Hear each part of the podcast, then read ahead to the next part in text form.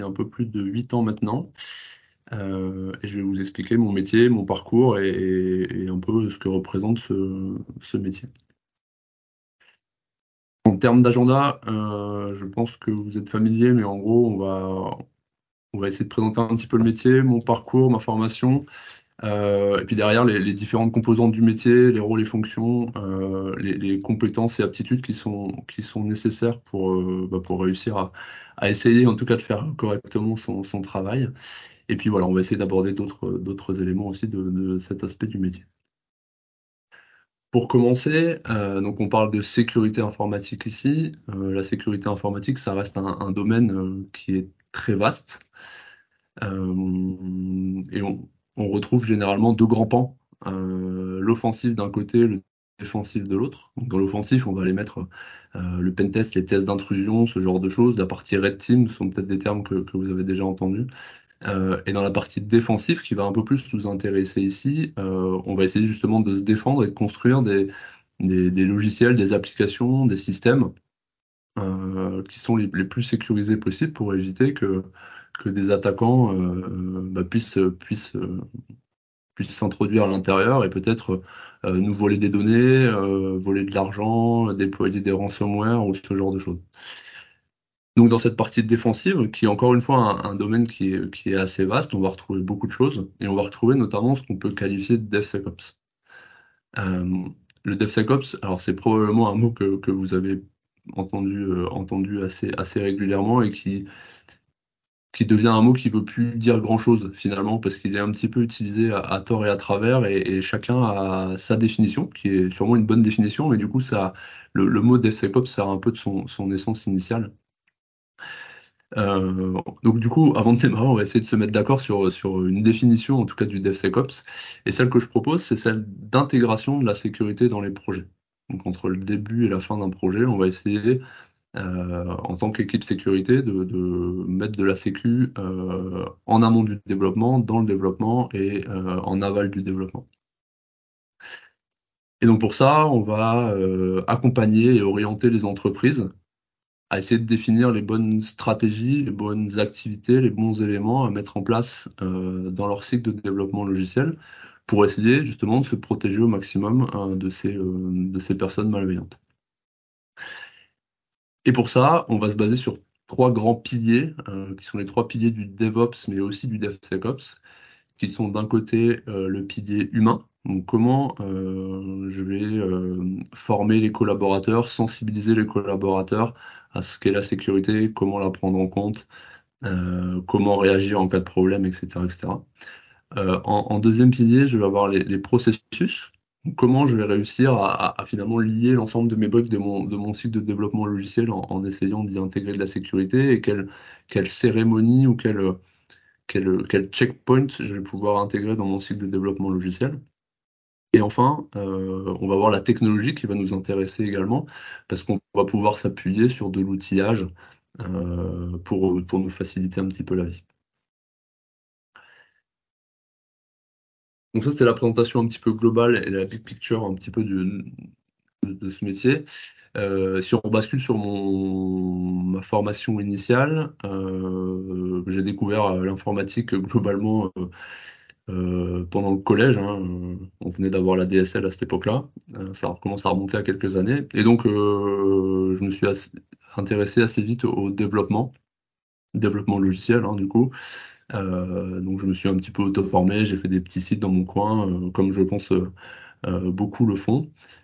et j'ai enchaîné ensuite, donc après le collège, sur un, bac, un bac scientifique avec une, une option maths. donc j'ai pu retrouver un petit peu d'aspect de développement avec, avec des petits programmes sur la calculatrice ou ce genre de choses. Euh, et déjà à ce moment-là, donc dès les années euh, lycée, je savais que je voulais partir dans l'informatique. Je savais pas exactement dans quelle branche, parce que ça reste. Euh, alors la sécu c'est vague, mais l'informatique ça l'est encore plus. donc voilà, j'avais des petites des petites bases en développement et j'ai décidé de m'orienter vers vers l'école Supinfo pour faire un master du coup avec les deux les deux années de préparation et et ensuite les trois années pour obtenir le master. Euh, et donc j'ai suivi ce, cursus-là entre les campus de Lille et de Tours. Euh, j'ai fait une petite année à Tours euh, pour, changer un petit peu de paysage. Et, et cette formation initiale m'a finalement apporté pas mal de choses parce que j'ai pu acquérir des compétences de base, évidemment, sur énormément de domaines. Donc à cette époque, je crois que ça a changé maintenant dans cette école, mais il n'y avait pas de spécialisation. On pouvait pas dire, moi je veux faire que du développement, que du réseau ou que de la sécu, par exemple. Euh, c'était tout le monde dans le même tronc commun. Et donc, on avait des, cours sur euh, l'ensemble des, pans de l'informatique, le développement, le système, le réseau, la gouvernance, etc. Et donc, euh, je trouvais ça plutôt intéressant parce que ça permet d'avoir des bases, plutôt d'acquérir des bases sur, l'ensemble de ces domaines-là. Évidemment, on est en, deux semaines de cours à temps plein, on ne devient pas expert en développement, ni en système, ni en réseau, euh, bien, évidemment mais ça permet d'avoir quelques bases qui, bah, pour le coup, euh, continuent de, de m'aider aujourd'hui et de, et de m'être utile aujourd'hui. Euh, pendant ce cursus, j'ai finalement assez vite défini que le système et le réseau, c'était pas forcément un truc qui m'intéressait trop. La sécurité, on n'en parlait pas encore tellement, en tout cas dans les écoles. Et donc on a, eu quelques cours, mais pas, pas tant que ça. Euh, et donc moi je suis parti sur du développement et particulièrement sur les technologies euh, Microsoft, donc les, technologies .NET. Euh, et voilà, donc j'ai décidé de me spécialiser. Alors même si l'école ne le permettait pas, de par le, travail à côté, j'ai pu me spécialiser dans cette technologie-là. Et donc, en, ayant un petit peu évidemment d'investissement personnel et de curiosité, en, réalisant encore une fois des projets un peu à côté, plutôt par, euh, par euh, curiosité technique que par, euh, par envie de construire quelque chose qui fonctionne ou qui, qui intéresse les, gens. Et à côté de ça, j'ai aussi démarré un, blog qui est encore, qui est encore existant aujourd'hui, dans lequel je me disais, quand il y avait un sujet qui m'intéressait, euh, je vais le creuser et puis euh, je vais essayer de, restituer ce que j'ai ce que j'ai pu apprendre et comprendre euh, à travers un article. Et donc ça permet de, de vraiment vérifier que ce qu'on croit avoir compris, on l'a réellement compris ou pas finalement, quand on doit le retranscrire euh, à l'écrit de cette manière. Et ensuite, euh, bah, toujours en parallèle de tout ça, il y a, forcément euh, de la veille technique qui, continue encore aujourd'hui et, euh, et, évidemment une capitalisation par, l'expérience qui, continue encore aujourd'hui toujours, parce que finalement on, on finit jamais d'apprendre dans ces domaines-là, surtout avec, des actualités très très riches et des, choses qui sortent un peu tous les jours et qui s'accélèrent surtout. En termes de parcours professionnel, euh, donc comme je le disais, hein, euh, je m'étais assez vite orienté vers le, le développement euh, .NET. Et donc j'ai naturellement commencé chez un éditeur de logiciels dans le e-commerce, donc un, éditeur lillois, en tant que développeur au début, et puis j'ai évolué ensuite sur, sur le poste de, de, leader technique. Donc je suis resté chez eux 5 ans, je crois, 4-5 ans avec une alternance en plus de deux ans. Euh, et j'ai décidé ensuite de, de, de, migrer chez Thales. À ce niveau-là, je faisais encore pas de sécu ou pas trop, euh, en tout cas pas de manière officielle dans, dans mes fonctions. Et donc j'ai rejoint Thales toujours euh, sans faire de sécu, euh, en tant que leader technique euh, sur ces, sur ces technos-là. Et puis au fil du temps, bah, j'ai eu l'opportunité d'évoluer vers, vers de l'architecture. Alors pas forcément de l'architecture applicative, mais plutôt de l'architecture système. Donc quand on dit système, hein, c'est pas forcément au sens euh, euh système d'exploitation réseau. Un système, c'est euh, le, package complet hein, qui, embarque et l'infra, et le système, et l'applicatif, et, tout ce qui tourne autour finalement. Et donc ça m'a permis de prendre énormément de hauteur, et, l'opportunité que j'avais eue, c'était chez, un client qui traite de de sujets euh, assez critiques et sensibles. Et donc euh, la sécurité, c'était une composante euh, évidente et naturelle à prendre en compte dans, ces sujets-là. Donc ça m'a permis de, monter en compétence sur ce, sur ce domaine, qui est la sécurité. Et puis finalement, je me suis aperçu que ça me plaisait plutôt bien, donc j'ai décidé de, de, me spécialiser un petit peu là-dessus, en essayant de garder euh, bah, ces deux pans, l'archi et la sécurité euh, et archi que je délaisse de plus en plus au profit de, au profit de la sécurité. Et donc dans ce cadre-là, euh, chez Thales, j'ai pu faire cette mission d'architecture et ensuite après après trois ans euh, chez ce client, euh, j'ai pu basculer sur sur des aspects purement architecture, euh, de, purement sécurité pardon, sur de l'accompagnement des clients à, à améliorer la sécurité dans, dans leurs applications et dans leur cycle de développement logiciel pour s'assurer que les projets, en fin de compte, soient, robustes et euh, soient prêts à être, euh, à être mis en production. alors pas avec un risque zéro, hein, évidemment ça n'existe pas, mais avec le moins de risques possible. et donc j'ai eu l'occasion d'intervenir chez plusieurs clients et surtout sur plusieurs typologies de clients. donc aussi bien de, l'industrie que de la défense, du bancaire, du retail, de l'assurance. bref, il y en a eu, quelques-uns. secteur énergétique aussi. Enfin voilà, il y, a, quand même pas mal de domaines différents. Et en parallèle de tout ça, j'ai toujours mon super blog que j'ai évoqué tout à l'heure, et, j'ai essayé de passer l'étape supérieure, qui est de dire, ben voilà, je propose un, magazine qui s'appelle Le MISC, qui est un magazine qui est, je pense, le magazine de référence en France sur la sécurité, de, rédiger des articles pour eux, et encore une fois, dans cette optique de, de continuer à apprendre des choses et de, et de, pouvoir aussi bah, restituer un peu ce qu'on peut apprendre au quotidien auprès, des, auprès des lecteurs de ce magazine-là. Donc j'ai écrit, euh, être à, à 5 ou 6 articles là sur ce, sur ce magazine-là. Et à côté de ça, toujours dans cet esprit de partage, parce que vous allez voir euh, par la suite que c'est quand même un, point qui est important, euh, je, redonne aussi des cours euh, dans l'école dans l'école qui m'a formé, à savoir Supinfo. Et sur la sécurité, évidemment. En termes de rôle et, fonction dans le métier, on va le voir, c'est que c'est un, métier qui est assez complet dans le sens où on, peut intervenir à, pas mal d'étapes. la première des étapes, évidemment, c'est d'avoir un contact avec le client et de et d'essayer de le convaincre que ce qu'on a à lui proposer, c'est intéressant. Et donc pour ça, il faut réussir à comprendre rapidement son contexte, ses contraintes, et à essayer d'adapter ce qu'on a un petit peu sur étagère euh, pour que ça colle à, ça colle à son besoin. Donc ça, c'est une première phase qui est plutôt intéressante et un rôle qui est plutôt, plutôt, voilà, plutôt, plutôt intéressant. Une fois qu'on a fait ça et qu'on a réussi à, finalement gagner, euh, gagner la mission chez, ce client, euh, la première chose qu'on fait dans ce métier, c'est pas de partir bille en tête et dire il faut mettre un outil X pour détecter les vulnérabilités, il faut former les développeurs, il faut faire ceci, il faut faire cela. Euh, la première chose à faire, c'est de prendre le contexte et de, faire ce qu'on peut qualifier d'évaluation de maturité sécurité du client. Donc en gros, euh, on va essayer de, demander au client euh, des documents qu'il peut avoir sur ses process, sur la manière dont il fonctionne, sur son organisation, etc.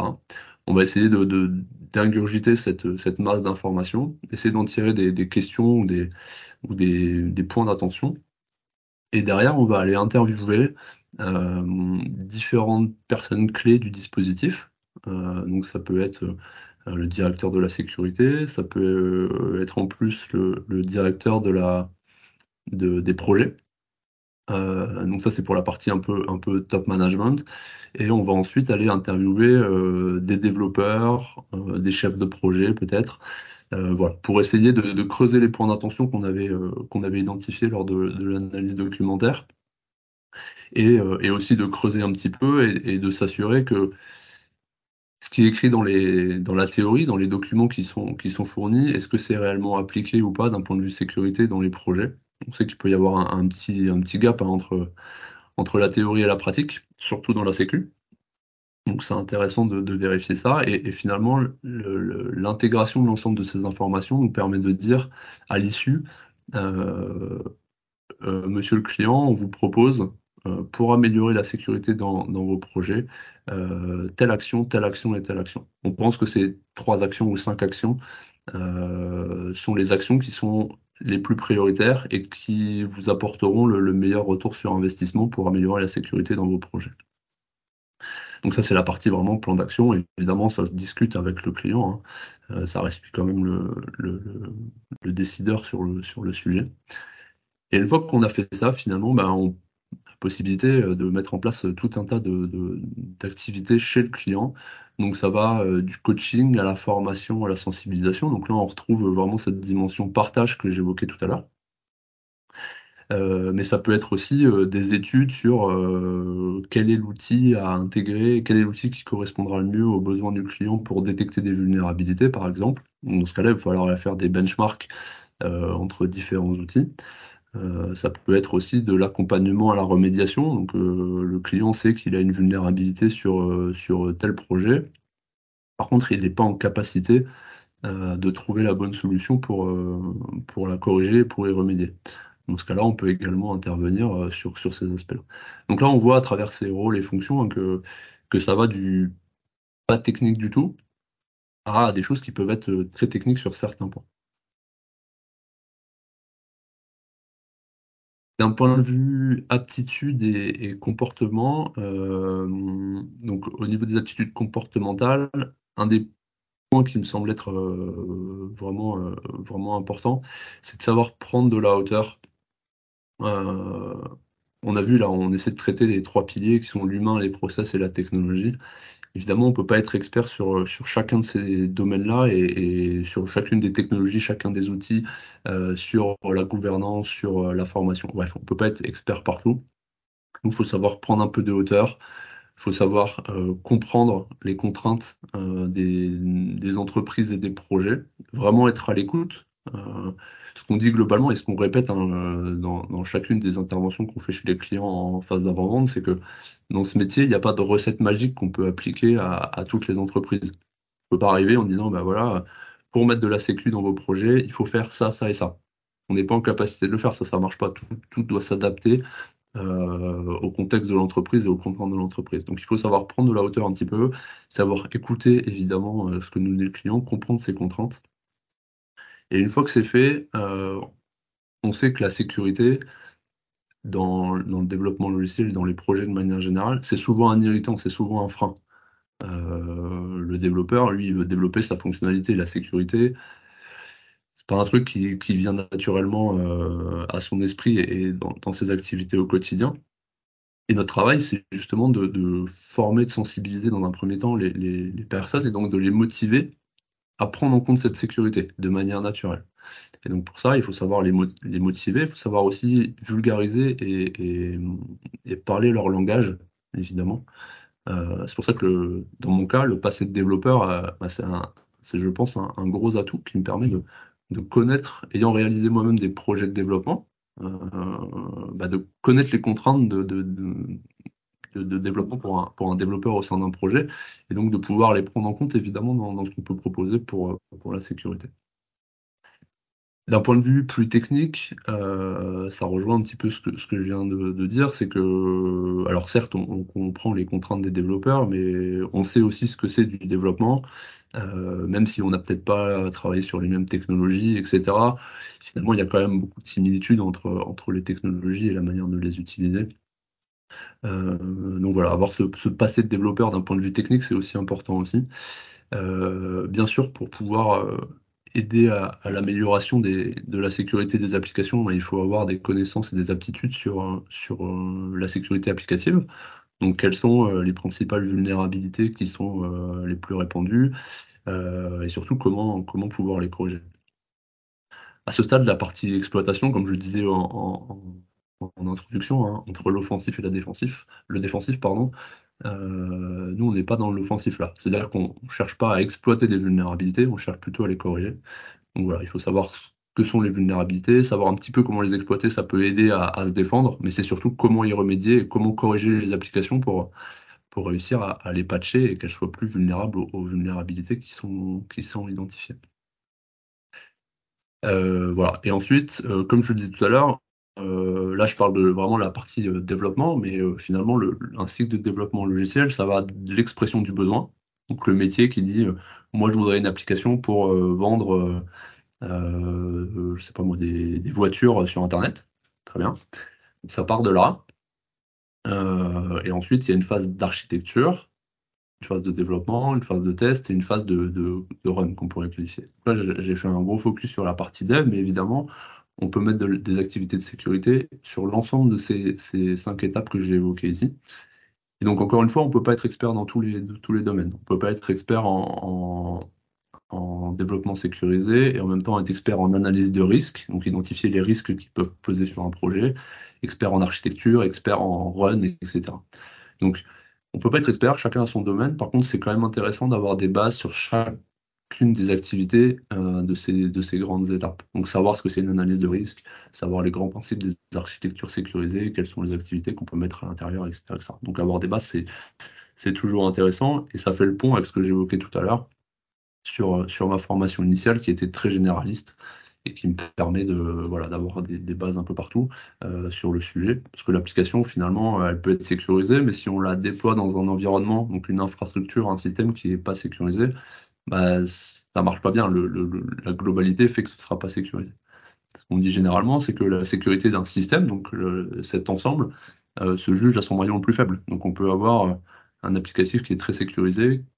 Par contre, si on, le fait se reposer sur une base qui ne l'est pas, bah, finalement, la, sécurité l'effort de sécurité qu'on a mis en place dans notre application euh, n'a plus trop d'intérêt. Donc voilà, avoir des bases partout, c'est intéressant, mais aussi pour aller discuter avec chacune des, chacune des expertises euh, qui intervient sur le, sur le projet. Euh, sur la vision, donc métier étudiant, vie professionnelle, donc c'est un, métier qui touche à, une multitude de sujets. J'en ai, ai déjà parlé beaucoup. Euh,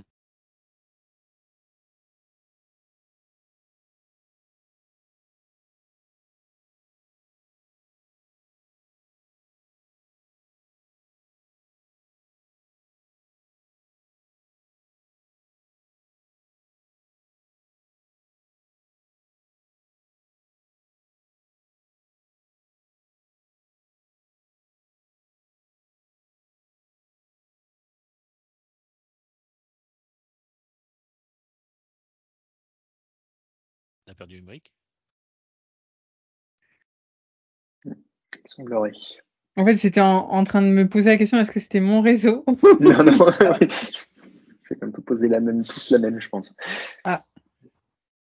Euh, déjà sur cette première partie de, conférence, est-ce que, est que vous avez des, questions, chers étudiants. Et étudiantes N'hésitez pas à les, poser par écrit, on reprendra tout. Bah oui, oui, n'hésitez pas au fur et à mesure euh, des explications euh, d'Emeric. Il est de retour. Ouais. Oui, vous m'entendez, est-ce que c'est bon? Ouais. Oui, ouais, a perdu quelques instants, oui. Oui, oui, j'ai problème de connexion après, oui. Bon, euh, j'espère que vous n'avez pas perdu trop, mais non, je venais d'arriver. Super. je venais d'arriver sur ce slide-là, donc sur la vision métier étudiant et vie professionnelle. Euh, donc, ce qui, est, vraiment intéressant dans, ce métier-là, euh, c'est que c'est un métier qui, touche à, énormément de, sujets. Donc, on l'a vu, hein, aussi bien de l'humain, de la technique, du process, de la gouvernance, enfin bref, vraiment pas mal de trucs. Euh, et dans le cadre d'une entreprise comme, Thales, où finalement on travaille pour des clients, le fait d'avoir l'opportunité de travailler pour différents clients et surtout sur des typologies de clients différentes, bah, ça permet d'avoir vraiment des contextes qui sont différents et donc c'est plutôt, intéressant et, cool.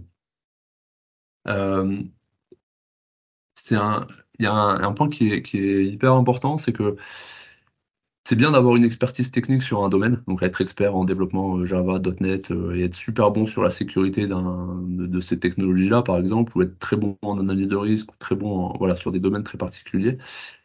mais en fait, la, typologie du métier fait que l'ensemble des contextes qu'on peut rencontrer, qui sont tous différents, évidemment. Comme je disais tout à l'heure, il n'y a pas de recette magique pour réussir à, appliquer la sécurité dans un projet.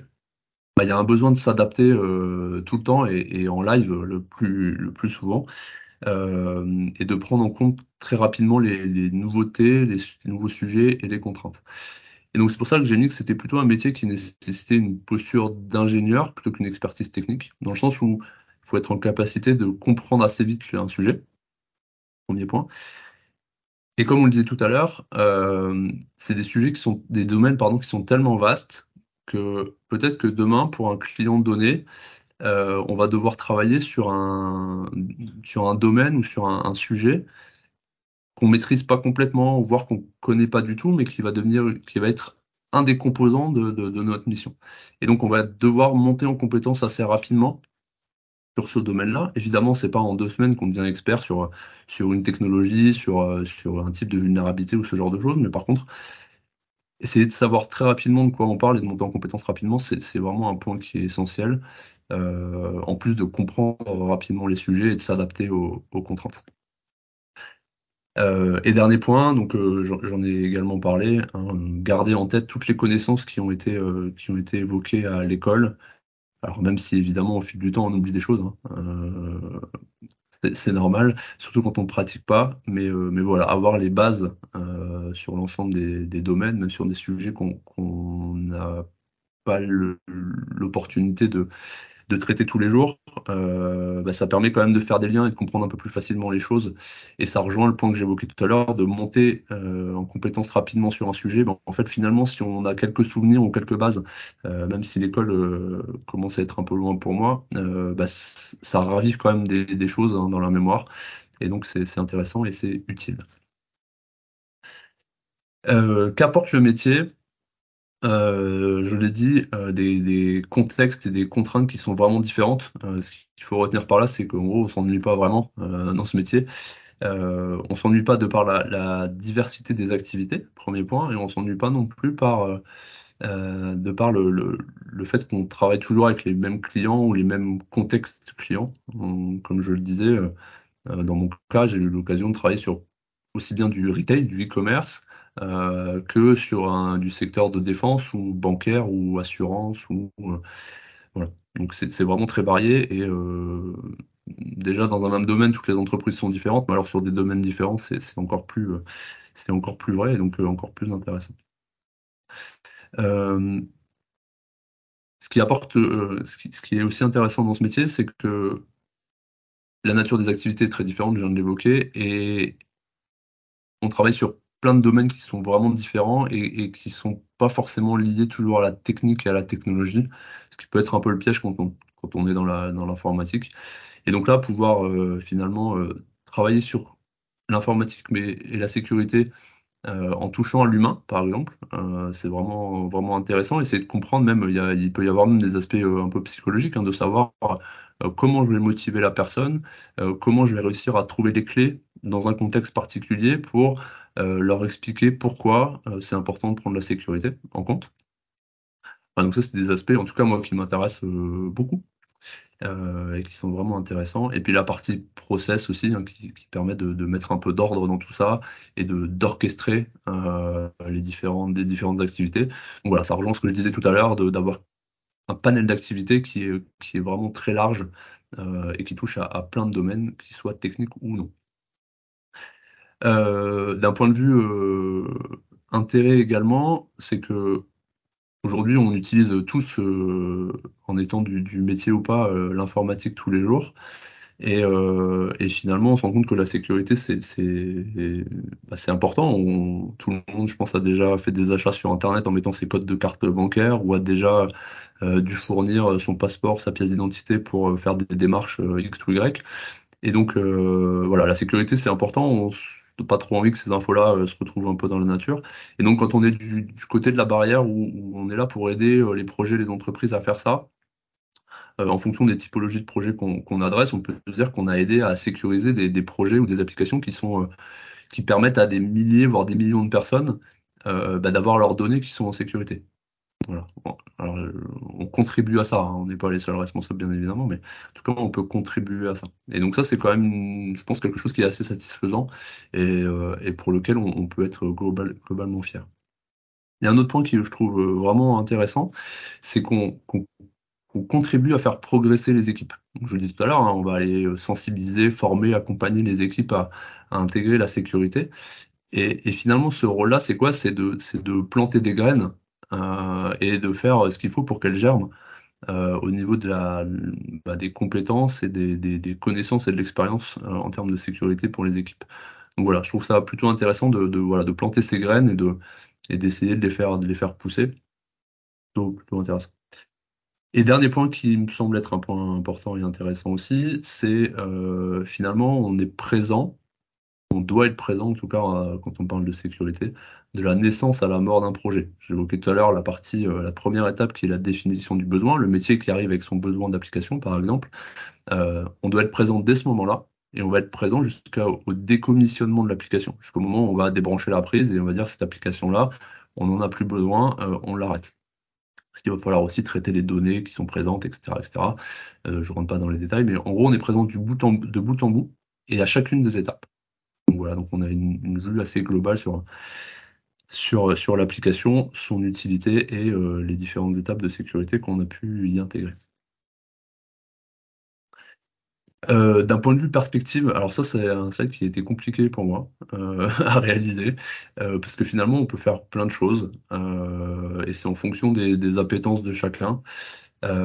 donc là j'ai été très généraliste sur, sur l'ensemble des activités que, qu'on peut réaliser, en tout cas dans le cadre de mon métier. après il y a toujours possibilité évidemment de, de se spécialiser sur un domaine particulier, et donc de plus traiter les choses euh, de manière assez euh, surfacique et de derrière déléguer à des experts qui eux sont, experts sur un sujet particulier, mais de, justement d'évoluer, de devenir euh, ces fameux experts sur un domaine particulier. Donc on perd cette notion de, de, bout en bout, d'overview, etc. Par contre, on se concentre sur, un domaine en particulier.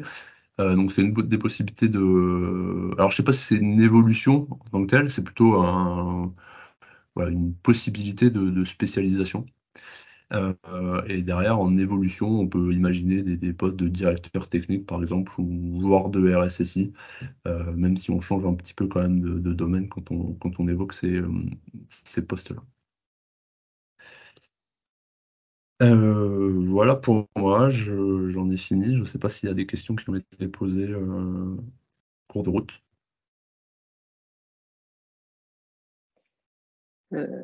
Alors, euh, pour l'instant, sur le chat, ça s'est pas battu beaucoup pour poser des questions, donc n'hésitez pas. Euh, voilà, je ne sais pas, soit vous les, les posez sur le chat directement, ou peut-être éventuellement, euh, maintenant que c'est terminé, lever la main. Euh, je ne sais pas comment euh, Marion peut gérer ça. Ah bah les deux les deux sont possibles. Euh, lors du, de la première conférence, on a eu plein de questions dans le chat. Lors de la deuxième, il n'y a pas eu de questions. Donc on va voir si euh, si on, on, a un groupe qui, qui, est plutôt actif ou pas. Euh, mais en tout cas, n'hésitez pas euh, si, vous, si vous avez des questions sur le métier, si vous avez des questions, euh, je sais pas, sur les logiciels. Ah, je pense qu'il y a quelqu'un qui a posé quelque chose, ouais. non?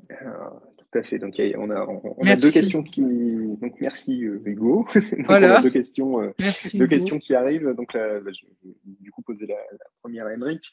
Euh, donc, euh, en gros, la, sa première question, c'est une fois qu'il y a des solutions euh, qui ont été proposées, qui sont adaptées aux clients en tant que consultant, est-ce que vous êtes chargé de mettre en place ces solutions ou alors que ça sort du cadre de, de votre métier? Ouais, C'est une bonne question. Euh, ben, ça va dépendre. Euh, ça va dépendre de plusieurs choses. Euh, ça dépend de l'activité qui est à mettre en place et si elle correspond au domaine de compétences de, la personne. Si c'est le cas, évidemment, elle peut intervenir pour, la réaliser et la mettre en place. Si jamais elle, dépasse le cadre des compétences ou elle traite d'un autre domaine, euh, bah, va falloir déléguer. Si je prends un exemple concret et qui, peut s'adapter à, mon rôle. Euh, si on va me demander de, enfin, si, pardon, si, on fait cette évaluation de maturité, qu'on définit le plan d'action et que dans les actions il y a euh, d'accompagner euh, une équipe de développement à, corriger une vulnérabilité ou bien une activité qui correspond à la formation des développeurs, je pourrais sans problème intervenir dessus. En revanche, si une des activités, c'est il faut mettre en place des analyses de risque, même si, comme je le disais tout à l'heure, euh, je sais ce que c'est une analyse de risque, je sais de quoi c'est composé, etc.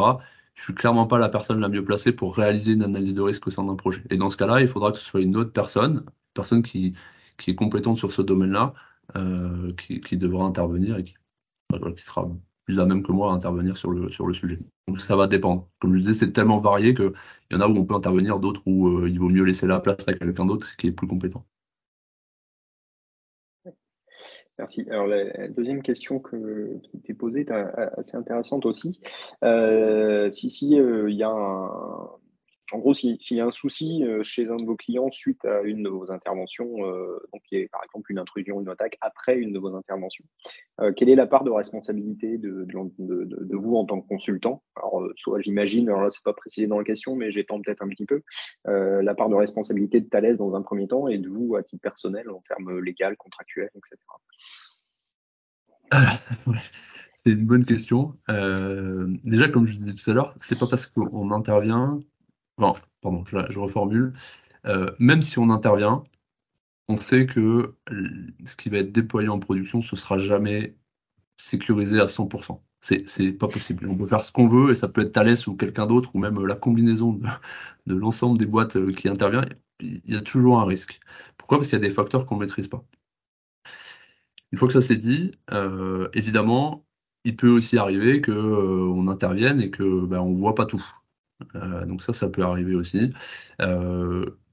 pour être complètement transparent, je, ne sais pas d'un point de vue contractuel ce qui est précisé. Je pense que euh, dans tous les cas, on, engage des moyens finalement pour, euh, mettre en place la sécurité. On, peut dans tous les cas pas être garant euh, que cette sécurité va être complètement étanche et qu'il n'y aura pas d'intrusion. Donc, voilà, je, pense qu'à ce niveau-là, le, client n'a pas forcément la possibilité de, se retourner vers nous, enfin contre nous plutôt. Euh, et dans tous les cas, à ma connaissance, c'est pas encore arrivé, donc euh, on, croise les doigts évidemment, mais euh, voilà, c'est pas encore arrivé sur, sur mon périmètre en tout cas. Merci. Alors, on, a une autre question qui est arrivée, alors plutôt sur la, fin de vie des applications dont, dont vous avez parlé sur euh, à la fin tout à l'heure. Euh, alors la question c'est comment, donc question de Romain, donc comment sont traitées les informations personnelles des utilisateurs quand l'application arrive en fin de vie? Est-ce que c'est juste une suppression de données ou est-ce qu'il y a une possibilité de transfert vers une autre application sous certaines conditions? Euh, nouvelle, nouvelle bonne question. Euh, ça va. Alors c'est des questions, des, données qui sont qui sont personnelles. Euh, tout va dépendre. Enfin, il y, a le RGPD hein, du coup là qui va rentrer en, ligne de compte, euh, qui est encore un autre domaine que j'ai pas évoqué et pour lequel je suis absolument pas spécialiste sur le sujet. Donc là, il faudra peut-être se rapprocher d'un DPO, donc une personne qui est dédiée à ça pour pour répondre un peu plus clairement.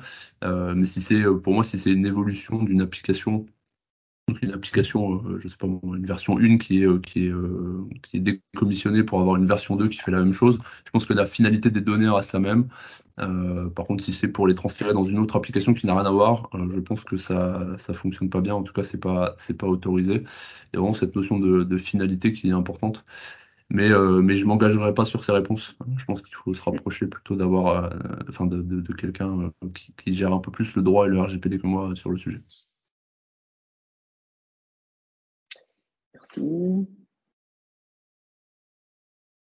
Euh, en attendant de voir si les, étudiants auraient d'autres questions. Euh, euh, alors moi j'en ai j'en ai une petite directement liée au, à l'éventail de compétences nécessaires justement pour du consulting comme ça. La, taille de vos équipes quand vous intervenez sur, chez les clients, vous, êtes combien à peu près sur, sur le consulting?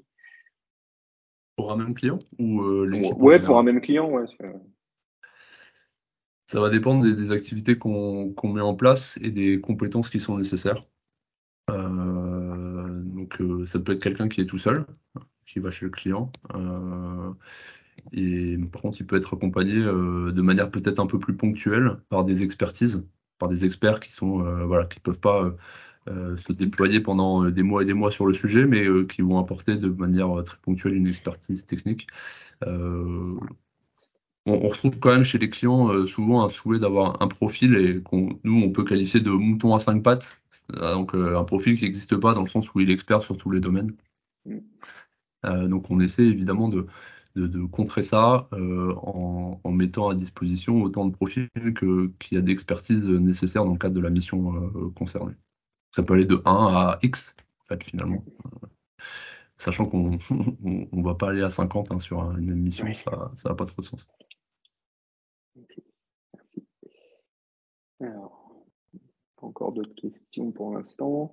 Euh, alors, là, à la limite, plus, qu'une question, là, j'aurais plus une remarque et insister sur un point qui, m'a plu dans ce que vous avez raconté dans, votre présentation, c'est l'aspect euh, que le que, le côté euh, connaissance générale en informatique est absolument nécessaire pour, partir vers, vers la sécurité et vers, et vers ces choses-là, parce que j'ai l'impression qu'on voit un peu trop de, de choses qui, qui, qui, vantent le fait de pouvoir devenir expert cybersécurité sans faire de formation en informatique.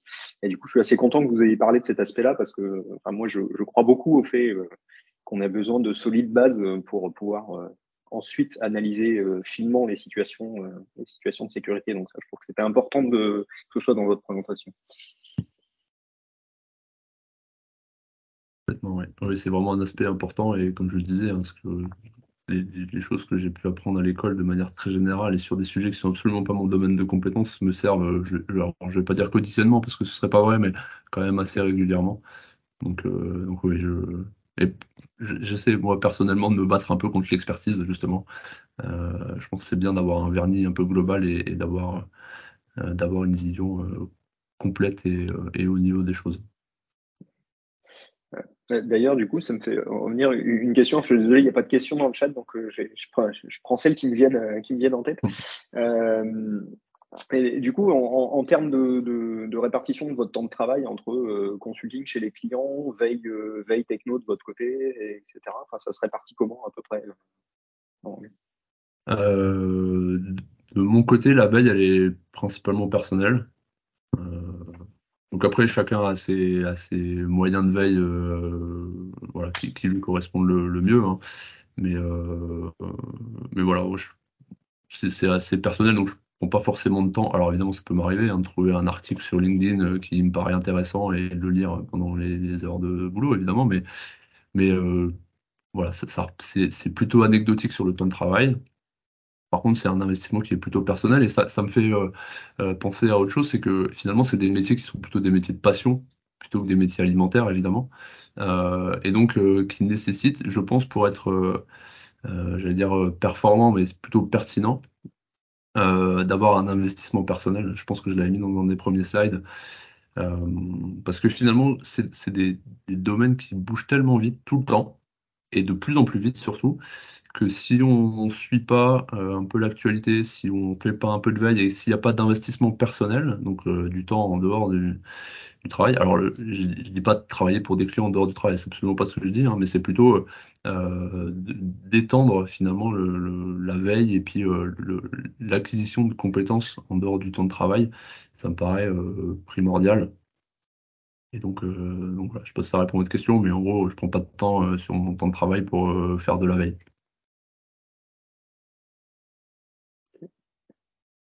Encore une fois, c'est très personnel. Hein. Tout le monde ne fait pas comme ça, mais euh, pour moi, c'est comme ça que ça marche. Alors, on a une question qui vient d'arriver. Euh, vous disiez qu'il fallait plutôt être une question de Coralie. Donc, euh, vous, disiez qu'il fallait plutôt être ingénieur dans ce domaine, donc faire un master à la place d'une école d'ingé. Peut-il être un frein? Faire un master ou une école d'ingé, c'est ça? Ouais. Euh, tu parlais plutôt de la posture. Hein. Ouais, c'est ça. Moi, c'est ce que moi c'est ce que j'aurais répondu effectivement à cette question-là, c'est qu'on parlait pas vraiment du, titre ou du diplôme, mais plutôt de la, posture. Oui, c'est la posture, complètement. Complètement. Donc a priori, euh, non, euh, un master ne doit probablement pas être un frein. Bah non, et la preuve c'est que bah, moi pour le coup j'ai fait un master. Donc non, a pas. C'est plutôt comment on réfléchit et comment, on appréhende les choses plutôt que, le titre, en effet.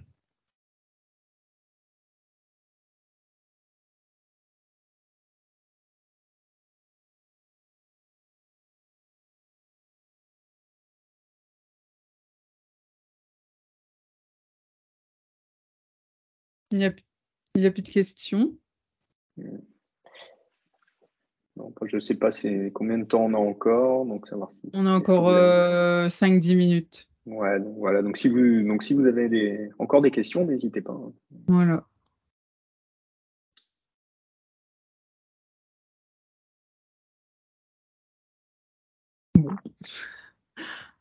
C'est déjà bien, on a eu des questions.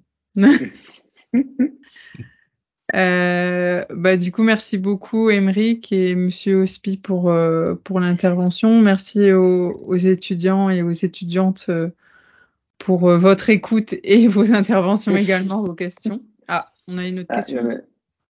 Ah, donc la question, une question qui est est-ce qu'il y a une différence entre expert en cybersécurité et consultant en cybersécurité? Honnêtement, non. Enfin, je pense que, alors je ne sais pas dans, les autres domaines comment c'est, mais en tout cas dans l'informatique, il y a plein de titres qui veulent tout à rien dire. Euh, mm. C'est plutôt la définition de ce qu'on fait derrière et réellement euh, voilà, le, quotidien et les, rôles qu'on peut avoir plutôt que le titre en tant que tel. Donc euh, non, il n'y a pas de. On s'en moque un peu du titre en vrai, en réalité. Mm.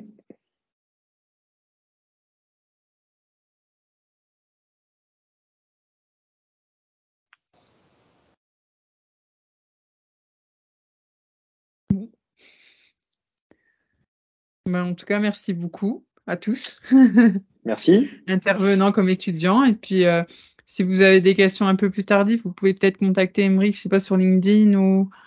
Oui, bien sûr, n'hésitez pas Ouais, sur LinkedIn ou mon mail. Enfin, je sais pas si vous l'avez, mais euh, euh, j'y répondrai avec plaisir. Ok, bah merci beaucoup. Bon, bonne journée, bon courage. Et peut-être à bientôt. Très bien. Merci. Bonne journée. Merci à Au tous. revoir. Au revoir.